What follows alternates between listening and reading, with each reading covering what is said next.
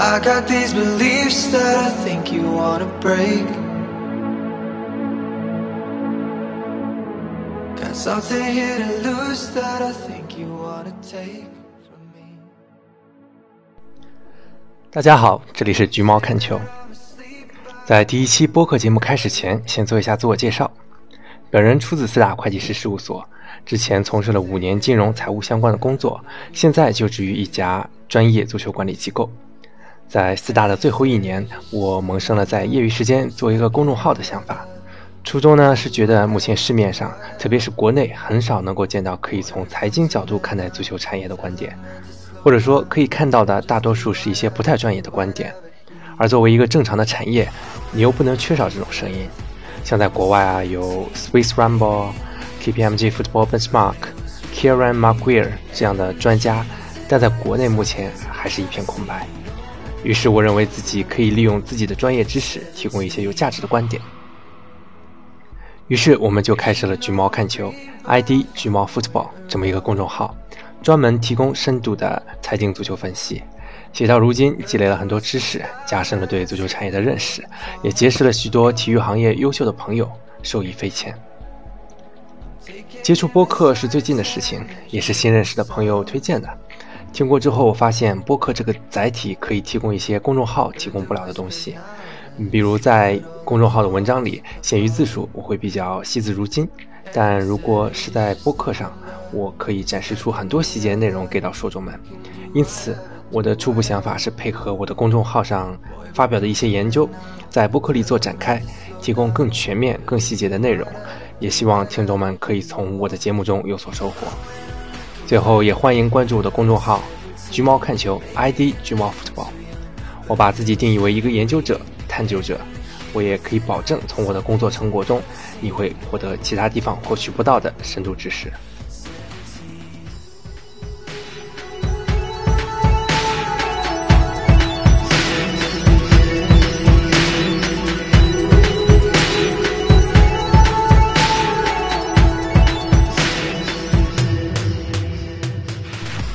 今天呢，聊一下最近足坛的一个热点，那就是英超的奖薪博弈。随着时间的推移，疫情已经在足坛造成了非常巨大的负面影响。从三月十七日，第一家俱乐部就是英格兰第五级别联赛的巴内特宣布裁员以来，一个月的时间里，财政危机的风暴席卷了整个欧洲。职业足球的本质其实是一个俱乐部为球迷提供娱乐的行业。如果球迷无法通过现场或者转播观观看比赛的话，俱乐部就无法获得收入，那么也就无法弥补各项成本支出。想必大家在很多媒体那里都看到过各种各样关于足坛停摆所造成的巨大损失的说法，这些全部都是天文数字。比如德甲 CEO 克里斯蒂安·塞福特就透露过，如果赛季取消，德甲会损失7.5亿欧元。西甲主席特巴斯也说过，如果西甲取消，西甲将会面临十亿欧元的损失，而英超呢？虽然英超已经预收了本赛季的所有转播费，但如果无法继续比赛的话，将可能会被 BT 和天空索赔七亿英镑以上。如果对这些大数字没有什么概念，大家可以匡算一下。以西甲为例，西甲是一个整数，十亿，平摊到二十家俱乐部，每家俱乐部的损失就大概平均在五千万上下。那么，对于一些本来收入就在五千万上下的俱乐部来说，这个数字可是非常重大的。即使赛季不取消，未来空场恢复，依然会面临不少损失。毕竟，比赛日收入也是不可忽视的一项收入来源，大约占总营收的百分之十上下。最近，英媒预估啊，如果未来空场比赛，英超光季票、包厢方面就面临一点七七亿英镑的索赔风险。面临这么大的收入损失，最直接的应对方法还是节流。因此，我们可以看到各大联赛都在谈减薪、谈申请政府救济，尤其尤其是西甲和德甲，已经有很多俱乐部宣布了球员减薪达成一致的消息。和平日一样，英超又一次吸引了公众的眼球。四月四日，利物浦宣布为部分员工申请临时失业条款，迫于舆论压力，仅仅两天后便退却了。随后，之前已经宣布决定为员工申请临时失业的热刺和伯恩茅斯也相继撤回了申请。直到四月二十日，第一家就降薪达成协议的英超俱乐部才出现，那就是阿森纳。截止这期节目制作时，还没有第二家俱乐部达成官宣，呃，官宣达成协议。这个时候，我们发现，无论是球员降薪，还是俱乐部申请救济，这些路在英超似乎都很都走得非常艰难。世界上最吸金的联赛就像是走进了死胡同，各方都在扯皮，也没有人让步，局面目前就僵在这里了。该如何打破呢？今天的内容整体分为三个部分。第一部分是可以参考的欧洲大陆目前的应对措施，第二部分是英超目前博弈的局面，第三部分是对目前种种乱象的总结和分析。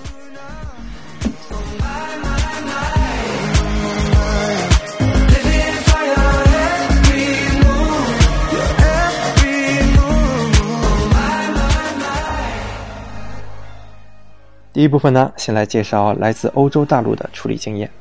首先，按照欧足联联赛积分排名的顺序来介绍吧。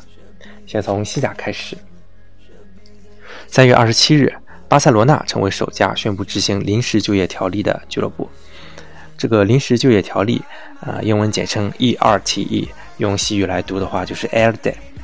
啊，企业发起了这个 ELDE 的申请后，经劳动部通过，企业只需要负担百分之三十的薪水，剩下的部分员工可以向政府领取一定金额的救济金。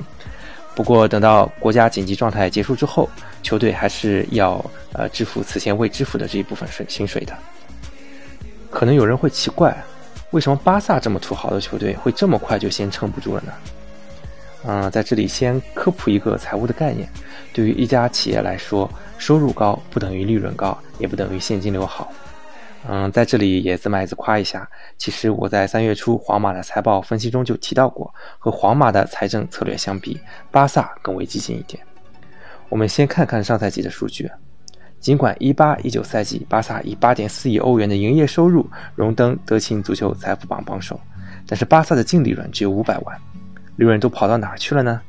首先呢，巴萨上赛季整个俱乐部。包括手球队啊、篮球队啊、五人制足球队啊等等的总薪资达到了五点四亿，即使只算足球部分薪资，也达到了四点六亿，比皇马同期高出了将近一亿，金额之巨啊，世界足坛无出其右。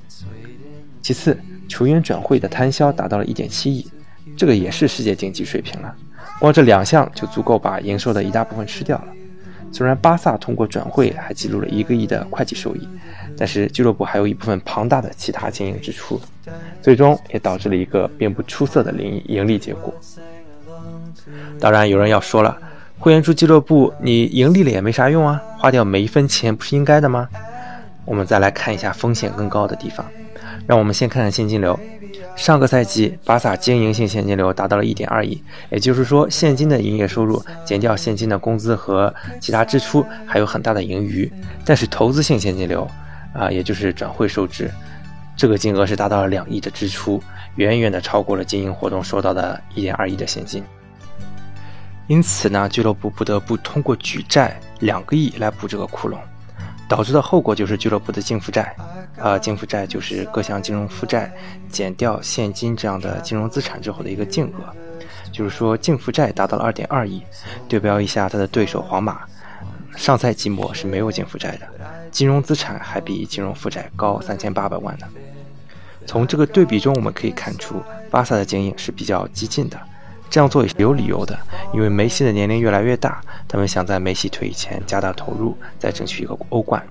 如果不是疫情的话，这个杠杆带来的经营风险本来应该不太会暴露的。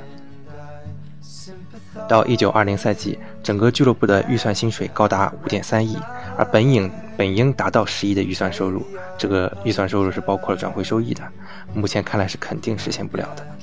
这个时候再考虑到上赛季末俱乐部还有高达二点二亿的净负债，作为一家没有股中股东帮扶的会员制俱乐部，先撑不住就可以理解了。因为埃尔泽要求疫情结束后工资还是要照发的，对于遭受疫情的巴萨来说，这还不够解渴。于是三月三十日，巴萨一巴萨一线队球员集体宣布将接受降薪百分之七十，就是说，疫情之后。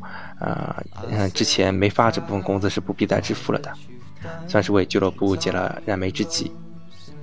此后，西班牙人、呃马德里竞技、阿拉维斯等队也先后申请执行 Air Z，同时还有多队宣布球员降薪，包括了同为会员制、同为土豪的皇家马德里，他们降薪的幅度是百分之十到百分之二十之间。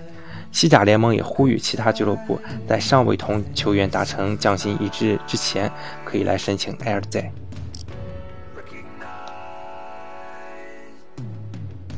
第二个来说一下意甲，和巴萨类似高杠杆经营的，还有一家老牌俱乐部尤文图斯，他们近年来是非常依赖阿涅利家族的输血。嗯，自从引进 C 罗以来，尤文的投资水平剧增，因此一九年初俱乐部发行过一次1.75亿的债券，之后董事会又注资3亿来支持俱乐部运转。嗯，近两年尤文累计亏损将近六千万欧元。啊，于是三月二十八日，斑马军团宣布同一线队和教练达成降薪协议，将为俱乐部节省九千万欧元的开支。很人性化的一点是，尤文承诺联赛重启后可以视情况补偿球员们。四月六日，意甲联盟宣布除尤文之外的十九家俱乐部。为什么除尤文之外呢？因为尤文之前已经自己谈好了。啊，那么其他俱乐部就降薪问题达成一致，球员将放弃三分之一的薪水。若本赛季择日重启，球员将只需要减少六分之一的薪水。这其中隐藏着一条重要信息，就是即使联赛未来得以恢复，足球俱乐部的财政损失依然难以估量。不过，球员工会尚未表态集体接受该提议。我理解，具体降薪事宜还需要每家俱乐部各自再进行协商。四月十九日，罗马就官方宣布了球呃俱乐部同球员、教练达成协议，放弃四个月的薪水。对于同样一家连年亏损的俱乐部，这样也是比较解渴的。此外，帕尔马、卡利亚里也都跟球员达成了降薪呃呃协商一致。接下来说一下德甲，德甲可以说是此次疫情应对中精神风貌表现最好的一个联赛了，用。团结一致、共克时艰来形容不为过。呃，德甲和西呃德国和西西班牙政府也是有类似的一样的补贴啊。那么法兰克福等俱乐部也申请了这样的条款。而早在三月十九日，门兴格拉德巴赫也就就宣布，管理层、教练和球员自愿降薪维持俱乐部运营。此后，多特蒙德、沙尔克零四、拜仁慕尼黑等队纷纷宣布降薪。其他俱乐部也表态做好了降薪的准备。此外，拜仁、多特、勒沃库森和莱比锡 RB 还联联合声明筹集两千万欧元资金，来帮助德甲和德乙中出现财政危机的俱乐部。可能是德甲这种平民的理念起到了作用。我们都知道，德甲一直高举反金元的旗帜，办会员制的这种制度让大家也都习惯于不求富贵，但求共患难的滋味思维。到了危急时刻，德甲似乎更懂得共克时艰的意义。有趣的是，受极端球迷指责违背传统，还闹出一阵风波的霍芬海姆，一开始曾经明确表示不需要降薪，自然是因为有啊财大气粗的老板霍根撑腰，而且霍根旗下的一家高科技疫苗公司还在加紧研制对抗新型冠状病毒的疫苗，这位老板的人品真的没得说。不过，最近的消息又说，霍芬汉姆最后还是实行了阶梯阶梯性的阶梯式的降薪。看来疫情之下是没有人可以躲过这样的灾难。最后来说法甲，啊，大家也都知道，法甲已经宣布本赛季结束。那么之前预估的一些经济损失即将变成现实。法国政府的部分失业政策和西班牙的 L Z 是类似的，政府帮忙兜底。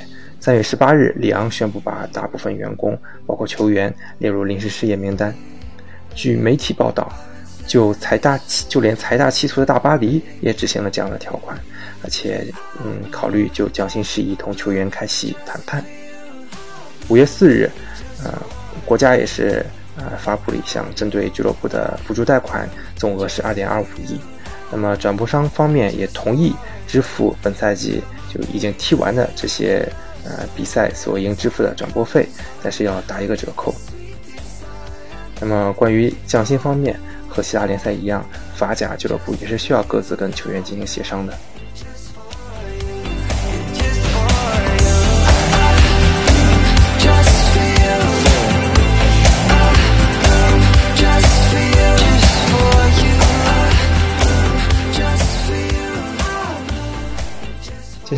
我们来到重点重头戏，第二部分就是英超的降薪博弈。看过其他四大联赛情况后，相信大家对本次疫情的应对措施已经有了一定的了解。接下来呢，让我们开始看一下英超的这场扯皮大戏。个人是把这次的降薪博弈划分了以下几个阶段。第一阶段就是媒体和联盟对球迷施加舆论压力的一个阶段。其实社会舆论没少对英超球员发难。英国卫生大臣汉考克早在四月二日的时候就表态称，英超球员应该减薪以为社会做出贡献。之前，英国议员奈特也隔空谴责，说英超俱乐部生活在道德真空中，英超球员应该呃牺牲自己的一部分高薪来帮助别人度过疫情的难关。伦敦市场呃萨迪克汗也出来表示，高薪球员需要做出表率。那么，英超联盟也是先下手为强，在四月三日的俱乐部大会上，建议俱乐部在不超过百分之三十的幅度内同球员进行减薪协商，同时宣布向国家医疗服务体系，就是 NHS，捐助两千万英镑。这一下也是抢占了道德的制高点。那么到这个时候，球员群体其实是被推到了舆论的风口浪尖上。第二阶段就是 PFA 的反击和红军的助攻。仅仅一天之后呢，也就是四月四日，呃，英格兰职业联赛职业球员联盟 PFA 发布发表严厉声明，先是暗指英超联盟的捐助金额过于小气，然后又表示英超球员降薪百分之三十会导致少缴两亿英镑税款，对国家抗疫不利，以此来驳斥英超联盟降薪的决定以及汉考克的指责。PFA 的官网在网上很容易搜到，就是 The PFA，一搜就搜到了。这个声明的原文非常有意思，嗯，我觉得作为一个机构的官方声明，语气却像是网友在论坛里的骂仗一样，是很有趣的。嗯，他们是先是列举了英超联盟在会议上做的三个决定：第一是捐款两千万，第二是提前向低级低级别联赛支付一点二五亿款项来帮助纾困，第三是允许俱乐部和球员商讨降薪。然后开始逐一点评。首先针对捐款，PFA 呃原话是说，twenty million pounds is welcome, but we believe it could be far more bigger。就是说，这两千万这个金额啊，我们非常欢迎，但是我们觉得这个数字还可以大一点。这话看着就让人感觉不是很舒服了。做慈善这种事情都是量力而行，虽然多多益善。但捐少了就讽刺人家，显然也不是一种很光彩的行为吧。那么针对第二个呃帮助低级别联赛纾困的决定，PFA 没多说，就表示真看到了，这么处理没毛病。嗯，金字塔的底部根基是的确需要稳固的。最精彩的是针对第三个呃允许俱乐部和球员商讨降薪的这样的一个决定的回回击，PFA 表示球员发到手的工资都是交过税的。这个税款是对国家抗疫的直接援助，你让我们砍掉年薪的百分之三十，呃，一年年薪差不多是五亿英镑，那么呃乘上税率的话，你说本来应该上缴两亿英镑的个人所得税，你给削减掉了，那么这些钱对国家和 NHS，呃意味着什么？你们不知道吗？英超联盟和汉考克，你们要求球员降薪的时候考虑过这些吗？掷地有声，有理有据，令人信服。最重要的是挺唬人的，可事实真的是这样吗？PFA 的这套说辞看似高明，实则存在很大的逻辑漏洞。首先呢，英超联盟仅仅是建议在百分之三十额度内商议减薪，具体情况视俱乐部财政状况而定，并非是每个球员都要砍掉年薪的百分之三十。降薪的金额不会那么大，因此导致个税的减少也不会那么大。从这个角度上来看，PFA 的回答好像是有点过于敏感了。其次呢，球员工资所缴纳的个税比例只有百分之四十，但是如果俱乐部这一块交不上了，就这个财政那个薪资缺口去寻求国家的资助，比如申请普通员工的临时失业条款啊，耗费的国家的资源可不仅仅是百分之四十，至少要有百分之八十。所以这套说辞其实也就是吓唬吓群众，是经不起推敲的。不过这也不重要了，因为利物浦同天的声明吸引了媒体的全部火力。红军宣布计划为部分非竞技部门员工申请英国政府的新冠疫情职位保留计划，也就是所谓的呃临时失业条款。该计划向员工支付百分之八十工资，俱乐部只需要支付剩余百分之二十的工资。一时激起千层浪啊！虽然此前已经有热刺啊、纽卡斯尔联、伯恩茅斯、诺维奇四家俱乐部执行了临时失业条款，但人们还是无法接受英伦数一数二的豪门居然被逼到占用中小企业的补助政策。利物浦迅速被社会各界的批评声所淹没，从球迷到自己家的民宿，俱乐部被骂得抬不起头来。第三个阶段，利物浦退却，压力重回 PFA。仅仅两天后，顶不住舆论压力的利物浦就通过 CEO 彼得·摩尔的致信向公众道歉，撤回之前申请临时失业条款的决定。反正利物浦也挺擅长道歉的嘛。但在我这里啊，还是要冒天下之大不韪帮利物浦说两句话。尽管前两个赛季利物浦累计盈利一点五亿英镑，但是如今面临财政困境，其实也不奇怪。媒体嘛，啊，都仅仅是知道一些利润的情况，看起来很高的样子，但实际上是缺乏对资产负债表啊、呃现金流量表啊这些的专业认知。但是其实从财务上来讲，这两个东西才是预示未来财务状况的关键所在。在此自卖自夸一下，其实我自己在之前利物浦的财务分析中也提到过一些。上赛季末，利物浦账面现金仅有三千八百万镑，这是什么概念呢？以上赛季总薪资三点一亿的标准框算的话，没有收入的情况下，三千八百万只够支撑俱乐部一个多月。虽然利物浦在本赛季中肯定会有新的收入入账，但是其实从上赛季末报表上体现出来的话，利物浦还需要归还1.7亿的净负债，那对于年经营现金流只有一点三亿的红军来说，其实挺困难的。通俗讲，也就是说，利物浦一年来正常经营，也就是一个多亿的现金流入，呃，还得还1.7亿的债。虽然这些债不是所有都是要今年以内偿还的，但你也别忘了，你现在比赛中断了，什么收入都没了，情况是非常艰难的，其实是可以想象出来。而且啊，利物浦的股东芬威集团也是一个以体育为主业的投资集团。体育作为受疫情影响最大的行业之一，如果分威也出现了流动性危机，那么我也不会感到很奇怪的。这时候，我们前面提到过的一个财务不等式，其实还可以再扩展几项，那就是收入高不等于利润高，不等于现金流好，也不等于股东财大气粗，也不等于股东的资金可以随时拨备。因此，摩尔才会在信中称，关键的财政资源受到如此深刻的影响，显然会对我们以往的经营能力产生负面影响。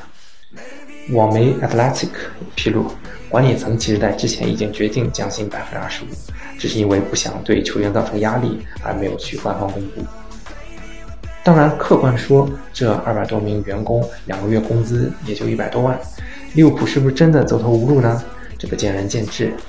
本人推测，美国人的想法可能是：我们作为纳税大户，年年交几千万的各种税费，还养了八百多名本地员工，看在党国的面上，拉兄弟一家，拉兄弟一把总可以吧？那么人民说：对不起，不行，我们比你更困难。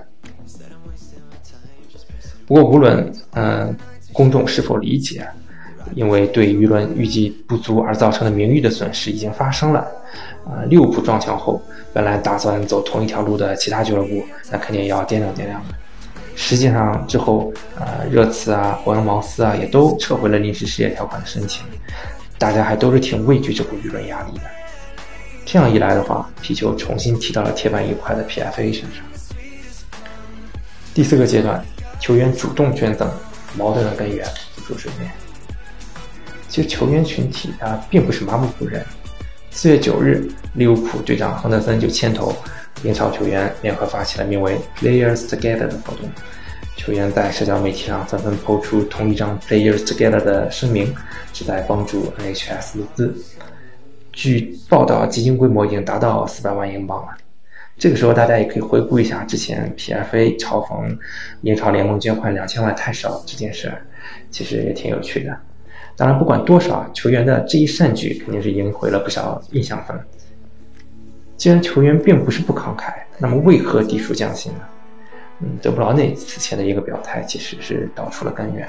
他说，球员不可是不是不可以降薪，但俱乐部老板是富豪啊，既然省出来的薪水是回到老板兜里，为什么不能到我们兜里，然后我们再捐一部分出去呢？嗯，德布劳内的确是有底气强盛的，曼城的股东曼索尔酋长堪称足坛最富有的老板之一，但并非每家俱乐部都有这样的实力啊。而且，如果我们再进一步思考，是股东就理应为这一切买单了。我们都知道，球员的财富来自于足球，但实际上，绝大部分老板的财富并不是来自于足球，并不是来自于社区，甚至并不是来自于英国。那么，他们应该为英国人抗议买单吗？尤其还是在公司业务停滞、遭受极大损失、员工不干活也不愿意降薪的情况下，如果股东股东拒绝兜底，那俱乐部就破产了，大家都没饭吃了。那你这样决绝的态度，其实对于解决问题是没什么帮助的。这样的思考啊，其实增加了一些阶级斗争的意味，可能还是取决于思考问题的人是偏左还是偏右。呃，我之前也有一个朋友提醒过我，他说他自己是偏左的，但他还是觉得大家应该分清谁是真左，谁是假左真右，想趁机维护自己的利益，这也是一种提示。那么与此同时呢，像阿斯顿马丁、呃英国航空、嗯玛莎百货这样的一些知名的英国企业，也已经为相当数量的员工申请了新冠疫情职位保留计划。啊，我就不继续说了，大家可以在自己心里啊评判评判一下这场扯皮的实质到底是什么。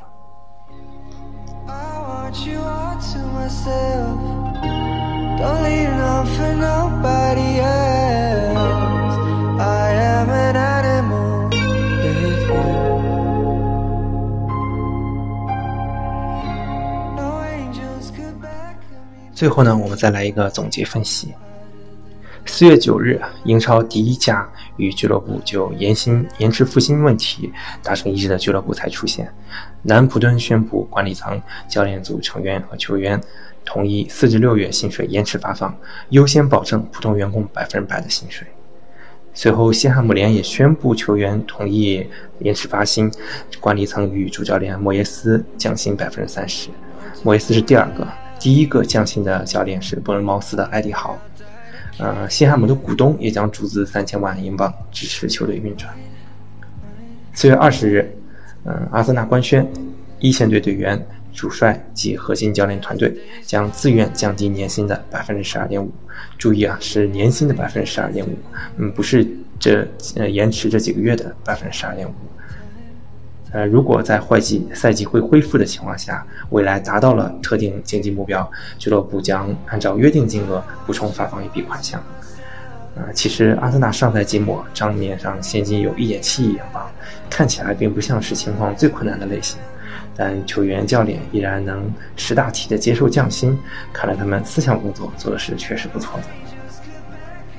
相信随着第一家降薪的俱乐部的出现，PFA 的铁板会逐渐松动。后续应该会有其他俱乐部达成一致。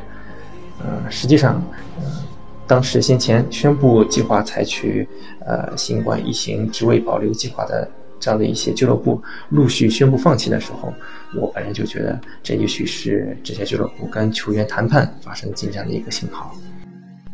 根据网媒 Athletic 的统计，一八一九赛季有十二家英超俱乐部税前亏损。二十家俱乐部合计实现亏损是达到三亿英镑。那么，缺乏自给自足的能力，可能是世界上这个最富有的联赛在疫情下暴露出脆弱的风险承受能力的一个根本原因。也可以想象，一年之后这份榜单肯定是更加更加的惨烈。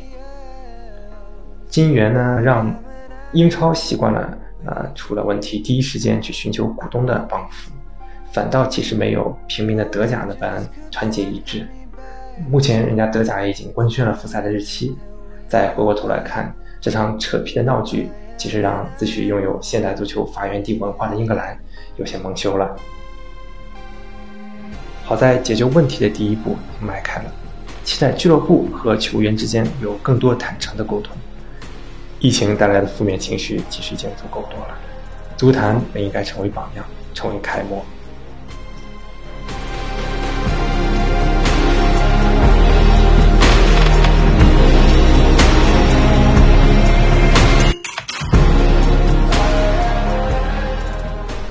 本期节目到这儿也就说的差不多了。洋洋洒洒讲这么多，其实也是想梳理一下疫情以来各大联赛的应对，以及尤其是英超的总风向。希望听众朋友们，嗯，能够放下快意恩仇，多去看一些问题的本质实质。感兴趣的朋友可以在详情这边获得文本的链接，还有一些关键财务数据的备忘。我们下期再见。By the poolside, poolside, getting tired from the sun. Fading in and out of long nights, long nights. There's no limit to your love. East or west, we got the north lights, north lights. Oh.